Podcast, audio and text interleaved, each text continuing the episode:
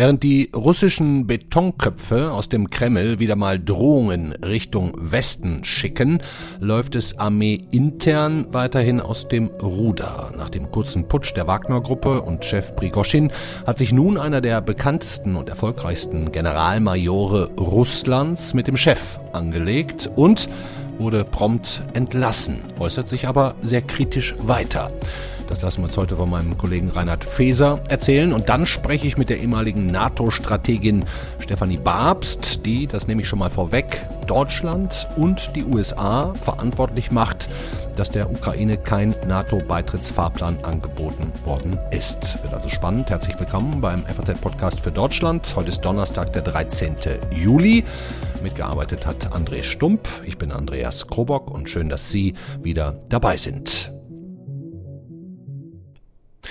Die ganz großen Bewegungen an der Front auf dem Schlachtfeld, die gibt es schon eine Weile nicht mehr. Die ukrainische Gegenoffensive läuft seit Wochen, aber es geht immer nur in kleinen Schritten voran. Denn die Russen leisten, Zitat ukrainischer Generalstab, nochmal von heute Vormittag heftigen und starken Widerstand. Südlich von Bachmut kann man vielleicht noch sagen, in der Ostukraine soll es Geländegewinne gegeben haben. Ansonsten hört man relativ wenig. Die Russen greifen ihrerseits weiterhin Kiew mit Drohnen und Raketen an, immer wieder mit unschuldigen Todesopfern.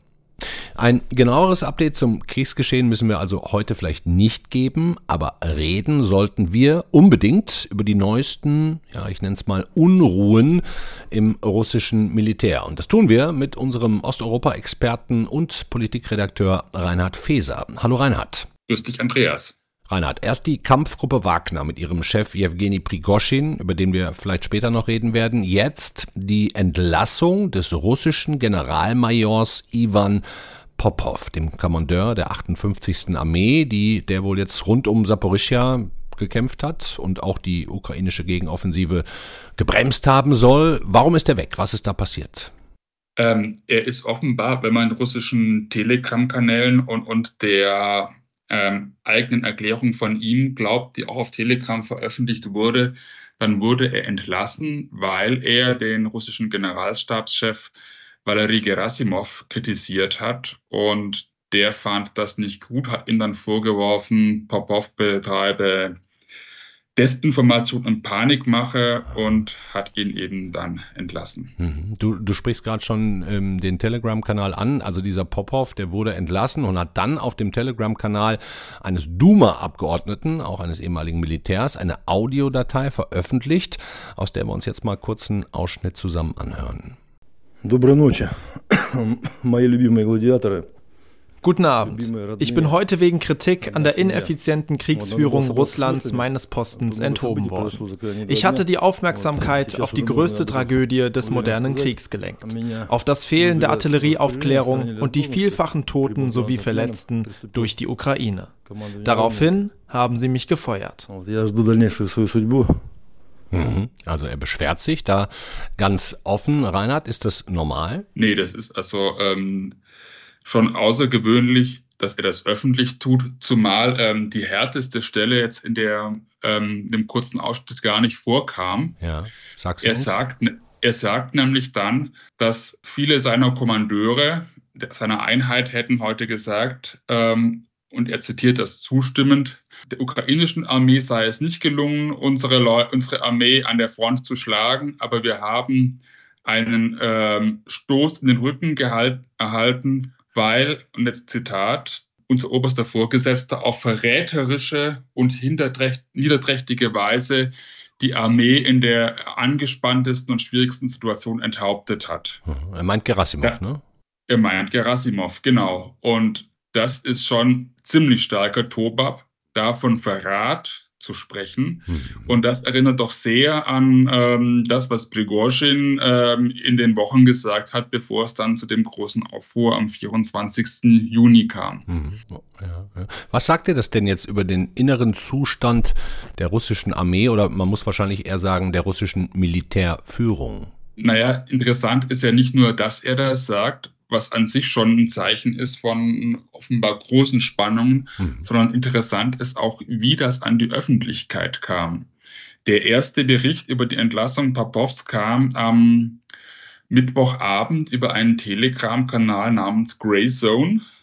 Der wurde bisher immer als Wagner und Prigozhin nah beschrieben. Ah, ja. Und ähm, dass der offenbar noch ähm, Informationen bekommt aus äh, Sitzungen des Generalstabs mit den Kommandeuren, das ist schon mal ganz erstaunlich. Und dann diese Audiodatei ähm, wurde veröffentlicht auf dem Telegram-Kanal eines Duma-Abgeordneten, wie du schon sagst, der Andrei Goruljew heißt der Mann, glaube ich. Ne? Andrei Goruljew, genau. Der gilt als ähm, ziemlicher Scharfmacher. Der hat schon mal ähm, gefordert, London zu bombardieren und, und Raketen ah, ja. auf die Ölraffinerien in den Niederlanden zu schicken. Der ähm, hat, hat noch nach der Aufruhr Prigozhins öffentlich gesagt, ja, er habe 2014 im Donbass, damals als der Krieg anfing, ähm, habe er die Aktivitäten Wagners dort koordiniert. Ah ja. Da ist die Verbindung. Das ist eine Verbindung. Die andere Verbindung ist, Gurojow war, bis er in die Politik ging, ähm, stellvertretender ähm, Kommandeur der Süd, des Südbezirks der, des russischen Militärs und er war vorher Kommandeur der 58. Armee. Ja, und das ist nicht nur irgendeine Einheit, muss man, also wer jetzt glaubt, Popov ist irgendein entlassener Generalmajor, nee, die 58. ist in Russland quasi legendär, oder? Kann man so sagen, denn ähm, also zumindest in den Kreisen, die ähm, Angriffe auf andere Länder schön finden, ist sie wirklich legendär, denn während des Kriegs gegen Georgien im Sommer 2008 war die 58. Armee die russische Hauptstreitmacht, hat Teile Georgiens besetzt und, und stand bis wenige Kilometer vor der georgischen Hauptstadt Tiflis damals. Mhm. Also das ist tatsächlich eine Armee, eine Teilarmee der russischen Streitkräfte, die nicht irgendeine Einheit ist. Und Außerdem im Moment trägt sie wohl mit die Hauptlast bei der Abwehr ähm, der russischen Gegenoffensive im, im Gebiet Saporischia. Hm. Das heißt, wir haben jetzt einen Mann wie Popov, der quasi entlassen wird. Wir haben einen Duma-Abgeordneten Andrei Goruljow, der vorher selber äh, Kommandeur war oder, oder zumindest General, der jetzt ähm, mit Popov zusammenarbeitet. Wie du sagst, und Prigoschin gehört auch irgendwo dazu. Was wissen wir denn, vielleicht machen wir mal so weiter, ähm, was wissen wir denn eigentlich gerade über Prigoschin? Da habe ich gelesen, der soll Putin stundenlang getroffen haben, nicht mehr in Belarus sein. Reinhard, bring uns da mal auf den neuesten Stand, bitte. Also es, es gab dieses Treffen Putin, Prigozhin und ähm, offenbar 35 weitere Kommandeure von ähm, Untereinheiten von Wagner ja. am 29. Juni im Kreml. Das hat der Kreml-Sprecher Dmitri Peskov bestätigt diese Woche. Ja. Gerüchte darüber, dass das Treffen gegeben haben könnte, gab es schon vorher. Die französische Zeitung Libération hat da ähm, vergangene Woche darüber berichtet. In deren Darstellung hieß es aber, ähm, Prigozhin werde im Kreml festgehalten. Mhm. In gewissem Widerspruch dazu steht, dass Prigozhin ähm, Tage nach diesem Treffen, nämlich am 4. Juli in Petersburg gesehen worden sein soll, und zwar bei einem auch ganz interessanten ähm, Ereignis, nämlich soll er persönlich beim ähm, bei der Niederlassung des Geheimdienstes in Petersburg die Waffen abgeholt haben. Ach, die, die er zurückbekommen ähm, hat dann quasi. Die er zurückbekommen hat, genau, die beschlagnahmt worden waren bei der Razzia in seiner Villa am Tag des Aufruhrs. Ah ja. Das heißt, äh, im, im Grunde gibt es eine Darstellung vom Kreml, aber alles, was man so drumherum hört, klingt so ein bisschen nach zumindest heimlicher Rehabilitierung, oder verstehe ich das falsch? Na, das weiß ich nicht. Das, das ist alles sehr widersprüchlich. Also manches klingt ein bisschen wie heimliche Rehabilitierung, also dass, dass er die Waffen wiederbekommt, genau. ähm, dass er umgerechnet 100 Millionen Euro in Bar zurückbekommen hat, die beschlagnahmt worden waren. Andererseits läuft schon so eine Medienkampagne zu seiner Diskreditierung. Also es werden immer wieder Bilder aus seiner ähm, Residenz da in Petersburg veröffentlicht, die zeigen, ähm, in welchem Luxus er da gelebt hat, und das ist natürlich in einem Widerspruch zu dem, wie er sich selbst in den vergangenen Monaten stilisiert hat, so als, als einfacher Bursche aus dem Volk, der. Ähm, hier gegen die ganzen Eliten wettert und, und ähm, nicht korrupt ist, während die ganze Militärführung korrupt und inkompetent ist. Also da gibt es schon so Versuche, ihn zu diskreditieren, aber offenbar ähm, fällt es dem Gremmel nicht ganz leicht, ähm, die Wagner-Gruppe so sang- und klanglos aufzulösen oder ähm, auseinanderzutreiben. Also das, das scheint ein bisschen schwieriger zu sein. Ja, ich meine, die Wagner-Gruppe ist ja auch nicht ganz klein und wenn ich das richtig verstanden habe, dann ist jetzt quasi, sind alle Waffen und auch die Munition an die reguläre russische Armee übergeben worden. Man weiß natürlich am Ende nie, ob, ob das alles war, ob das nur die Hälfte oder ein, ein Viertel war. Ähm, aber die werden ja jetzt offensichtlich in die anderen Brigaden und Armeen eingegliedert. Glaubst du, dass es alles so geräuschlos vonstatten gehen kann? Interessante Frage. Ähm, also tatsächlich hat das Verteidigungsministerium gestern mitgeteilt, alle ähm, Waffen, alle schweren Waffen, alles Gerät sei ähm, übergeben worden. Ja. Die Frage ist halt, inwiefern diese Wagner-Leute das mit sich machen lassen, also inwiefern die wirklich ähm, in die Streitkräfte eintreten. Mhm. Ein ähm, russischer Kriegsblogger, also einer von diesen ähm, Nationalisten, die den Krieg nicht hart genug haben können, hm. hat ein Interview mit einem wichtigen Kommandeur von Wagner veröffentlicht vergangene Woche, in dem der sagt, naja, also er werde auf keinen Fall einen Vertrag mit dem Verteidigungsministerium unterschreiben, denn ähm, alle, die denken, dass das ginge, ähm, würden sich sehr irren, da Wagner einfach mehr sei als nur eine Einheit, dass das sei eine ganze Ideologie und, und eine Lebenseinstellung und ähm, man könnte diese Leute nicht einfach auseinanderschicken. Aha. Okay, Dankeschön schon mal, lieber Reinhard. Ich hänge ein paar Texte von dir auch in die Shownotes. Du hast im Vorgespräch gesagt, auf meine Frage zur russischen Reaktion auf den NATO-Gipfel, hm, seien ja am Ende doch nur die üblichen Sprechblasen. Dennoch, ich stelle dir einmal die Frage, wem erzählt denn überhaupt Außenminister Lavrov, dass F-16-Kampfflugzeuge jetzt eine atomare Bedrohung seien für Russland oder dass USA und ihre NATO-Partner quasi mit diesem NATO-Gipfel und den Konsequenzen eine direkte militärische Auseinandersetzung, also Krieg mit Russland, riskieren? Müssen wir es einfach als Sprechblase ad acta legen? Also aus meiner Wahrnehmung ist das nichts anderes als viele andere gleich oder ähnlich lautende Drohungen, die wir in den vergangenen anderthalb Jahren aus ähm, Moskau gehört haben. Mhm. Ich sehe nicht, wo da jetzt die, die, neue Qualität in der Reaktion des Kremls sein soll. Mhm. Vielleicht eine ganz spannende andere Sache, weil du auch im Vorgespräch gesagt hast, bitte, lieber Andreas, lass uns nicht so lange machen. Du musst nämlich noch ganz schnell eine Nachricht für die Zeitung aufschreiben und äh, da ist bald Redaktionsschluss. Ähm, das klingt so ein bisschen wie ein zumindest Cyberangriff auf die NATO, wo du da gerade dran bist. Auch äh, erzähl uns kurz, was du da gerade zusammenträgst. Ja, also ähm, Laut Berichten litauischer Medien sind gestern Abend in einem Telegram-Kanal, der auch ähm, so zum Umfeld dieser russischen Kriegsblogger gehört, Dokumente aufgetaucht, in denen die Sicherheitsvorkehrungen für den NATO-Gipfel detailliert beschrieben worden sein sollen. Ah, ja. Das heißt, ähm, die Wege, auf denen sich die Delegationen durch ähm, Vilnius bewegt haben, die Hotels, in denen sie untergebracht waren, bis hin angeblich zu Namen von Scharfschützen litauischer Sondereinheiten, die einzelne Veranstaltungen, zum Beispiel Ben Zelensky, ähm, sichern sollten. Und da finden jetzt in Litauen gerade Ermittlungen statt. Die Echtheit der Dokumente ist noch nicht bestätigt, aber ähm, zumindest ermittelt die litauische Polizei und ähm, es herrscht eine gewisse Aufregung deswegen, wobei verständlicherweise ähm, der litauische Verteidigungsminister das schon wieder so ein bisschen herunterzuspielen versucht und sagt, nein, das seien eigentlich also nicht wirklich geheime Informationen und, und ähm, ein Problem habe nie bestanden. Aber da werden wir vielleicht in den kommenden Tagen und Wochen noch einiges hören dazu. Ja. Warten wir die nächsten Tage ab. Vielleicht kommt da noch ein bisschen mehr. Du bleibst dran. Ich danke dir sehr herzlich, lieber Reinhard. Alles Gute. Dankeschön. Tschüss. Bitte, gern geschehen. Tschüss, Andreas.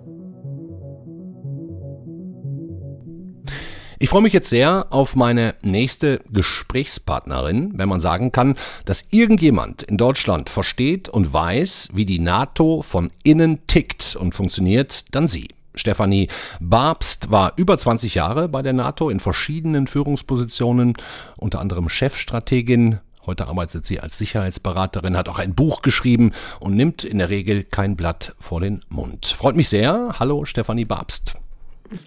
Ein Hallo zurück. Ich freue mich auch, dass wir miteinander sprechen können. Sehr gerne. Sie haben gestern in einem Interview mit dem Deutschlandfunk gesagt, dieser NATO-Gipfel sei eine strategische Nullnummer. Hm? Die Regierungschefs, inklusive des ukrainischen Präsidenten, die versuchen uns das jetzt aber anders zu verkaufen, mehr als Erfolg. Bleiben Sie trotzdem dabei? Ja, ich bleibe bei meiner Bewertung und habe so gedacht äh, im Laufe des heutigen Tages, als ich mir das alles noch einmal so zu Gemüte führte, was wir da gehört haben, es scheint so zu sein, dass es wirklich zwei sehr, sehr gegensätzliche Realitäten gibt. Es gibt zum einen die Realität des Krieges in der Ukraine, jetzt seit mehr als 500 Tagen. Es gibt äh, Deportation, es gibt Tod, es gibt Töten, es gibt Leid und Zerstörung. Und dann gibt es auf der anderen Seite das, was wir so in den letzten zwei Tagen gesehen haben, eine wohl orchestrierte diplomatisch-mediale Gipfeldiplomatie. Ich selbst war natürlich äh, häufig in solchen Gipfelvorbereitungen involviert, deshalb weiß ich, wie so etwas vorbereitet wird. Und ich habe auch in, in, Vilnius natürlich gesehen, wie es vorbereitet wurde. Mhm. Aber die Soundbites, die wohl orchestrierten Familienfotos, die Zusagen, die Versprechungen, die dort gemacht worden sind, sind in meinen Augen unterm Strich doch sehr, sehr ernüchternd und müssen auch wirklich bitter für die Ukrainerinnen und Ukrainer sein, weil das, was sie letztendlich mitnehmen können, eigentlich die Aussage ist, wir machen weiter mit unserer Politik, wir halten sozusagen an unserem grundsätzlichen, mhm. ähm, an unserer Attitüde fest und wir wollen eigentlich nichts mit diesem Krieg direkt zu tun haben. Ja. Das heißt, wenn Sie sagen, Sie haben sowas auch mit vorbereitet, sowas ist ja wahrscheinlich kein Prozess von Tagen oder Wochen, sondern wahrscheinlich eher von Monaten, kann ich mir äh, vorstellen, dann muss es doch auch so gewesen sein, dass da schon im, im, im Weg auf Vilnius oder auf dem dem Weg nach Vilnius eigentlich schon klar verhandelt wird zwischen den 31 Staaten, was man denn der Ukraine anbietet. Ähm, glauben Sie, da wurde hart verhandelt oder war eigentlich von Anfang an klar, es wird keinen Zeitplan, keinen Aufnahmefahrplan geben? Also es wurde hart und sehr kontrovers verhandelt über viele Wochen, fast also bis äh, nach Vilnius hinein. Also in letzter Minute wurde da ja noch versucht, das ein oder andere an neuer oder anderer Polen wollten nochmal, ne? Mhm. Genau. Ja, auch die Franzosen äh, haben sich da nochmal in einer ganz anderen Frage, was beispielsweise die Absicht der NATO angeht, ein Liaison Office in Japan zu errichten. Die haben da nochmal richtig reingegrätscht und haben sich dann auch durchgesetzt. Das äh, steht jetzt nicht im Kommuniqué. Aber der große, große Riesenelefant war und ist natürlich die Ukraine. Und hier war in den Wochen vor Vilnius deutlich, Deutschland und auch Amerika waren diejenigen, die äh, wirklich jede Formulierung blockiert haben, die ah, auch nur in die auch. Nähe, mhm. ja, Deutschland ganz stark, mhm. ähm, die nur in die Nähe der Formulierung kam. Ähm, wir äh, sprechen eine Einladung aus, um äh, beispielsweise ein, eine, eine Mitgliedschaft mit euch zu verhandeln. Also eine Beitritts äh, sozusagen Einladung zu Verhandlungen. Das war, glaube ich, das, was die Ukrainer sich erhofft haben, ja, ja. was sich auch andere erhofft haben. Natürlich kein Beitritt, das äh, stand ja nie zur Debatte, aber eine Einladung, so wie sie beispielsweise die Europäische Union vor einem Jahr auch an die Ukrainer äh, weitergegeben hat, um sie zum Beitrittsaspiranten zu machen. Mhm. Ich meine, unser Bundeskanzler, wenn Sie sagen, der hat es im Grunde blockiert, Olaf Scholz hat gesagt, wir sind mit der Ukraine auf einem guten Weg und er hat ja auch in Vilnius über seinen Verteidigungsminister Pistorius nochmal ein riesiges Paket, ich glaube 700 oder 800 Millionen nochmal, 700 Millionen waren es glaube ich diesmal, ähm, rausgehauen. Das heißt, der stellt ja eigentlich dar, dass man die unter Ukraine unterstützt. Aber ähm, warum gibt es diese Einladung nicht für Beitrittsverhandlungen von deutscher Seite? Warum blockiert Deutschland das? Weil die Amerikaner und auch die Deutschen der Meinung sind, jede ähm, jede sprachliche Formulierung, die in diese Einladungsrichtung ginge, könnte eine Provokation für Moskau sein. Aha. Das ist immer noch ganz, ganz stark immer das noch, äh, beherrschende ja. Motiv äh, in beiden äh, Hauptstädten und das wolle man auf jeden Preis vermeiden. Ähm, ergo legt man den Schwerpunkt auf Waffenlieferungen. Das ist ja auch gut und schön für die Ukraine. Aber das hätte man nicht in Vilnius machen müssen. Äh, dafür gibt es natürlich andere, auch mittlerweile etablierte Formate wie in Rammstein. Ja, ja. Ähm, und außerdem, das muss man dazu sagen, ist das eine gewisse Mogelpackung auch für die NATO, weil die NATO ja überhaupt gar keine koordinierende Rolle in dieser äh, Waffenlieferung und militärischen Ausbildungsrolle hat. Auch das ist von den USA und von Deutschland in den letzten Monaten immer wieder blockiert worden. Also, dass die NATO diese Funktion auch nur übernehmen könne, mit dem gleichen Argument, wir wollen Russland nicht provozieren. Dabei provoziert man die natürlich andauernd. Und ich meine, da kommen auch Reaktionen. Lavrov hat, glaube ich, gestern oder heute gesagt, F-16-Kampfflieger für die Ukraine heißt atomare Bedrohung für Russland. Überhaupt der ganze NATO-Gipfel würde bedeuten, dass man einem Krieg zwischen der NATO und Russland näher käme, einer militärischen Auseinandersetzung. Das scheint also dann doch zu wirken, zumindest in Deutschland und Amerika, was die da von sich geben im Kreml. Ja, aber wissen Sie, das ist ja auf der russischen Seite total berechenbar. Ähm, derjenige, der hier bedroht, äh, der Völkerrecht bricht, der militärisch äh, agiert, der Menschen tötet, ist nur ein Akteur. Das ist ein expansionistisches Russland und niemand anderen. Und das Narrativ äh, oder vielmehr die Nebeltonne, also die Stratcom-Nebeltonne, die dann jeweils in Russland ein Stück weit geöffnet wird, gibt ja immer den, dasselbe von sich. Ne? Ähm, da wird immer dasselbe äh, formuliert und das ist eigentlich weniger für uns, sondern das ist weitestgehend an das heimische Publikum gerichtet, weil der Kreml natürlich sein Narrativ aufrechterhalten muss. Es ist der Westen, der uns hier existenziell bedroht und wir sind eigentlich die Armen, äh, die uns, die sich hier wehren müssen. Ja. Und das stellt die Realität natürlich komplett auf den Kopf. Ja. Ganz spannend fand ich auch den Kurswechsel von Volodymyr Zelensky. Da würde ich auch noch gerne mal mit Ihnen kurz drüber reden, denn der hat ja bei der Abreise oder vielmehr bei der Anreise nach Vilnius auf seinem Telegram-Kanal geschrieben, wenn es keinen Fahrplan, keinen Zeitplan und keine Garantien gäbe, dann müsse er eigentlich gar nicht hinfahren. So, dann fährt er dahin und all das, was er eigentlich wollte, gibt's nicht außer natürlich neuen finanziellen Unterstützungen und Waffen. Und er geht trotzdem im Anschluss auf Schmusekurs zu den westlichen Unterstützern. Was können Sie sich vorstellen, ist da passiert? Also, äh, wenn Sie sich in die Rolle versetzen, äh, Präsident eines Landes zu sein, das sich seit über 500 Tagen im Kriegszustand befindet und eine Bevölkerung äh, zu regieren, die mittlerweile schon deutliche Ermüdungserscheinungen zeigt, nicht nur weil sie so viele Menschen verloren hat, sondern weil es eben auch ein so großes Ausmaß an Zerstörung gibt, dann versuchen sie natürlich mit positiven Botschaften nach Hause zu kommen. Und genau das hat der Präsident Zelensky ja in den letzten Monaten gemacht. Er ist, verzeihen Sie mir die etwas flapsige Formulierung, wie, aber wie ein Geisteskranker durch die Gegend gelaufen und hat wirklich überall gebeten und gebettelt. Und gefordert. Um Waffen auch, ja, ja. und äh, gefordert, ähm, auch ja durchaus erfolgreich. Ja. Ähm, aber die eigentliche positive Durchhalteperspektive, die er an seine eigene Bevölkerung mit hätte nach Hause nehmen können, nämlich wir haben nicht nur eine Perspektive, EU-Mitglied zu werden, wir werden auch äh, eine konkrete Perspektive für eine NATO-Mitgliedschaft ja. haben. Eine Einladung zu Verhandlungen, sowas hätte Eine Einladung ja. zu Verhandlungen, darum ging es mhm. ja. Mhm. Nur die ganze Zeit und das ist ihm jetzt verwehrt worden. Stattdessen hat man ihm natürlich ähm, jede Menge Möglichkeiten gegeben für äh, ja für für Family Fotos, für äh, mediale sozusagen aufbereitete äh, ich schlag dir auf die Schulter, ist alles fein, we will prevail, sagt Herr Biden. Alles wohl orchestriert, äh, das ist alles ähm, langer Hand geplant, aber das hilft dem ukrainischen Präsidenten und vor allen Dingen die Menschen, die in den Schützengräben sitzen oder die auch heute Nacht wieder bombardiert worden sind, mit drohen, natürlich wenig. Ja, absolut. Könnte es denn rein theoretisch sein, ich meine, Sie waren bei solchen Veranstaltungen ja schon häufig dabei, ähm, dass Zelensky im Geheimen in bilateralen, trilateralen Gesprächen mehr angeboten wurde, zum Beispiel mit Blick auf den nächsten NATO-Gipfel, oder ist sowas undenkbar? Also natürlich äh, ist in jedem Gipfel ähm, immer ein sehr starkes bilaterales Gesprächsprogramm dabei. Das ist vielleicht sogar auch noch das Wichtigere, als dass wenn da 30 oder 31 Menschen im Kreis sitzen mit ihren Unterstützern ja. und dann vom Blatt ablesen, was sie denn ablesen wollen. Ähm, und ich kann mir durchaus vorstellen, äh, dass Präsident Zelensky das in seinen bilateralen Gesprächen immer wieder angesprochen hat. Aber der Takeaway, den er jetzt mit nach Hause nehmen konnte, waren ganz eindeutig die Pledges, also die Versicherung für Waffenlieferungen, für Training. Und man muss Zeitraum, natürlich ja, sagen, genau. mhm. ne, das ist auch immer mit Vorsicht zu genießen, weil wir natürlich wissen, das sagt uns ja auch der Generalstabschef Herr Saluschny, dass von all diesen ganzen Ankündigungen nicht 100 Prozent morgen und übermorgen ankommen. Häufig kommt also äh, kommen die Waffen, kommen die Systeme, kommt die Ausbildung Monate später.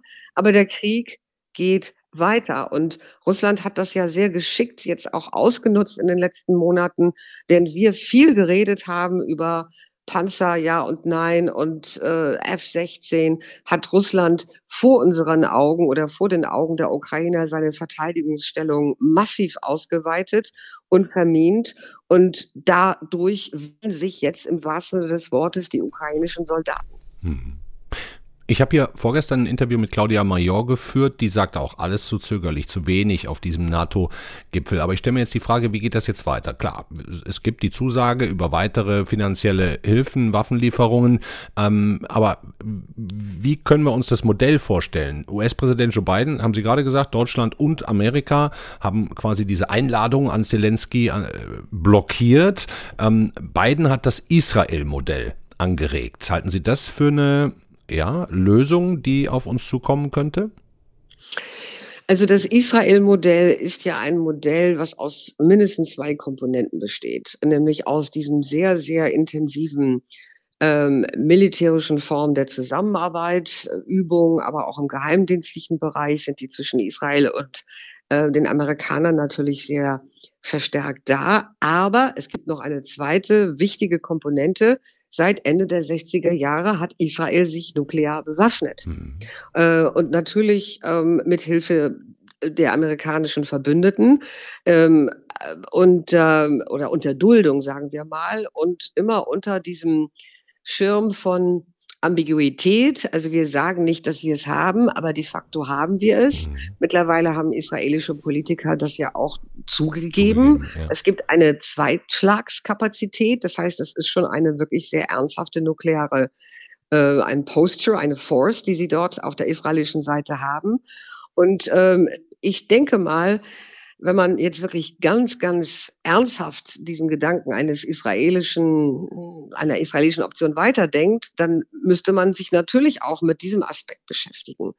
Und nun bin ich nicht diejenige, die jetzt sagt, die Ukraine sollte sich jetzt nuklear bewaffnen, aber wenn ich Präsident Zelensky wäre, würde ich versuchen, unter einen nuklearen Schutzschirm zu kommen, ja. weil das natürlich eine ganz eindeutige Abschreckung wäre äh, gegenüber äh, Russland und viel glaubwürdiger als äh, jede Menge Papier und Ankündigungen und, und Pressetermine, die da so orchestriert werden. Und da finde ich es interessant, dass sich insbesondere Polen jetzt in den vergangenen Monaten stark darum bemüht hat, in das nukleare Teilhabearrangement der NATO aufgenommen zu werden und selbst auch nukleare Waffen eventuell auf seinem eigenen Gebiet stationieren zu können, ja. mithilfe der F-16 und später F-35 äh, Kampfjets, die sie ja noch äh, von amerikanischer Seite erwarten. Also vielleicht ergebe sich vor diesem Hintergrund ein, ein neues Gedankengebäude. Ja. Das ist aber auch natürlich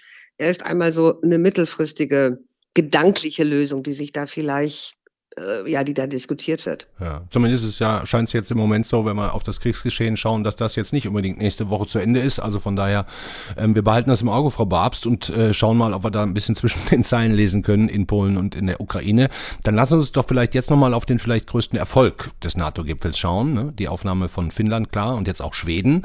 Ähm, Sie als Strategin, das ist doch mit Blick auf die Landkarte oder die Weltkugel keine schlechte Sache gegen ein ja, aggressives natürlich. Russland und diese große Grenze. Also das ist ähm, wirklich eine sehr, sehr gute strategische Entwicklung und immer noch auch eine sehr beachtliche. Man darf nicht vergessen, dass sich hier ein über einen sehr, sehr langen Zeitraum neutral empfundenes Schweden wirklich neu orientiert hat. Mhm. Das ist schon wirklich auch ein ich will nicht sagen Paradigmenwechsel, aber das ist schon ein großer, gewaltiger Schritt für die Schweden. Für die NATO ist es natürlich auch sehr, sehr gut, weil die Ostsee oder die Ostregion mit wenigen Ausnahmen äh, äh, mit Blick jetzt auf die russische Ostseeküste, die Kaliningrad-Region, dadurch zu einem, wenn Sie so wollen, NATO-Meer wird. Ja, und wir ja. dadurch natürlich auch Möglichkeiten haben, ähm, dementsprechend äh, unsere eigene Verteidigungs- und Abschreckungsfähigkeit in diesem Raum besser aufzustellen. Und mal ganz davon abgesehen, dass Schweden natürlich ein eine, eine wirklich ja, stabile Demokratie ist, eine gesunde Wirtschaft hat, äh, sehr beeindruckende und kriegstaugliche Streitkräfte und Fähigkeiten hat. Also hier kommt ja. Finnland jemand, auch, glaube ich, ne? Also ja, beide. natürlich Finnland auch. Der kleine Beigeschmack, den das natürlich alles hat, ist, äh, dass man sich die Frage stellen muss, ob das, was Herr Erdogan jetzt also in den letzten Monaten gezeigt hat, ähm, ob das jetzt sozusagen die the new normal ist, müssen wir uns jetzt jedes Mal, wenn es also so eine Erweiterungsrunde gibt oder eine andere wichtige strategische Entscheidung darauf einstellen, dass Herr Erdogan das jetzt erstmal ein Jahr blockiert ein Jahr und dann blockiert, ne? ja. ja und dann seinen eigenen Deal sucht, indem er beispielsweise dann ähm, F-16 Flugzeuge von äh, oder eine Modernisierung seiner F-16-Flotte von den Amerikanern zugesagt bekommt, nicht? Also Aber ich meine, das ist, ja schwierig, ne? Das müssen ja, es muss ja eine, eine, eine Konsensentscheidung sein. 31 Staaten Absolut. müssen die gleiche Entscheidung treffen.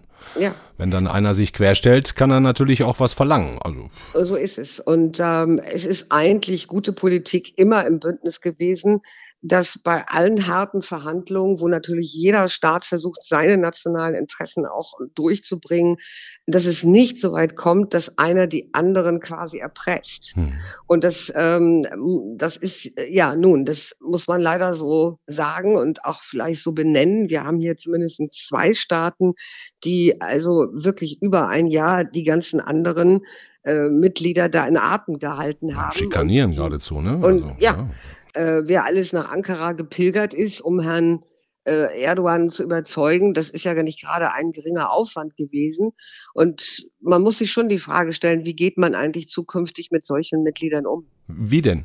Ja, das ist eine Frage, die sich der alte und neue Generalsekretär stellen muss. Nicht? Äh, Stoltenberg, ich, genau. Ja, Herr Stoltenberg. Mit dem Sie auch gearbeitet haben, ne? Genau. Mit dem ich ja auch äh, lange gearbeitet habe.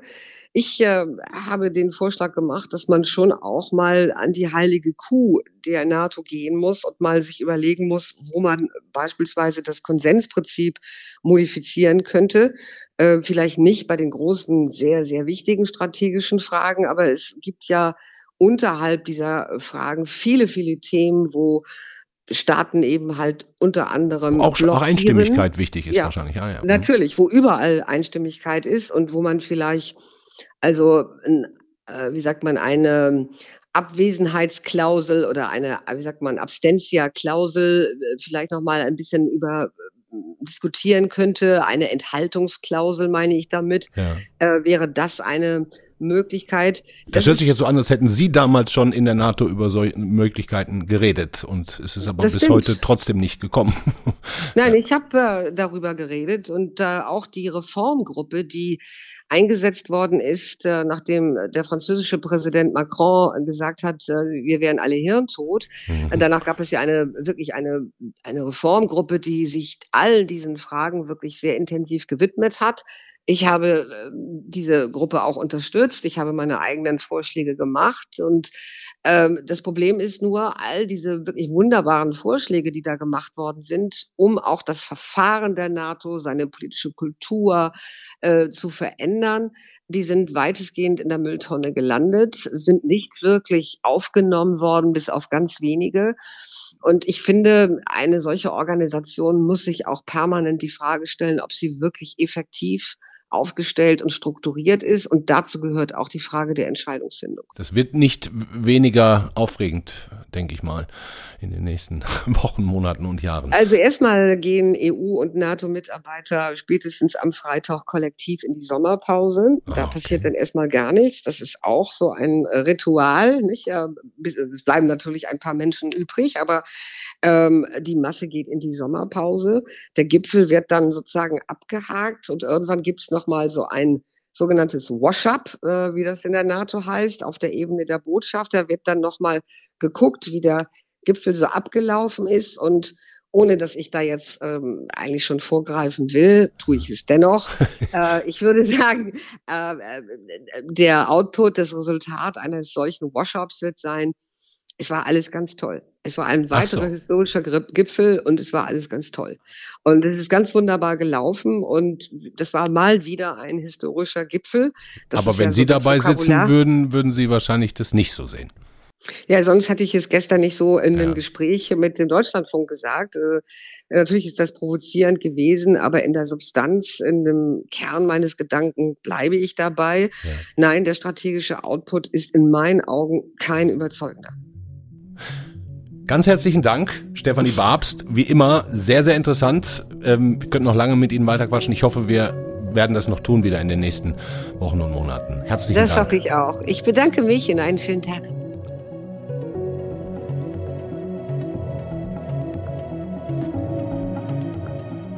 Das war's vom FAZ-Podcast für Deutschland an diesem Donnerstag. Ich kann vielleicht noch mal ganz kurz hinweisen, wenn wir schon über das NATO-Meer, die Ostsee sprechen.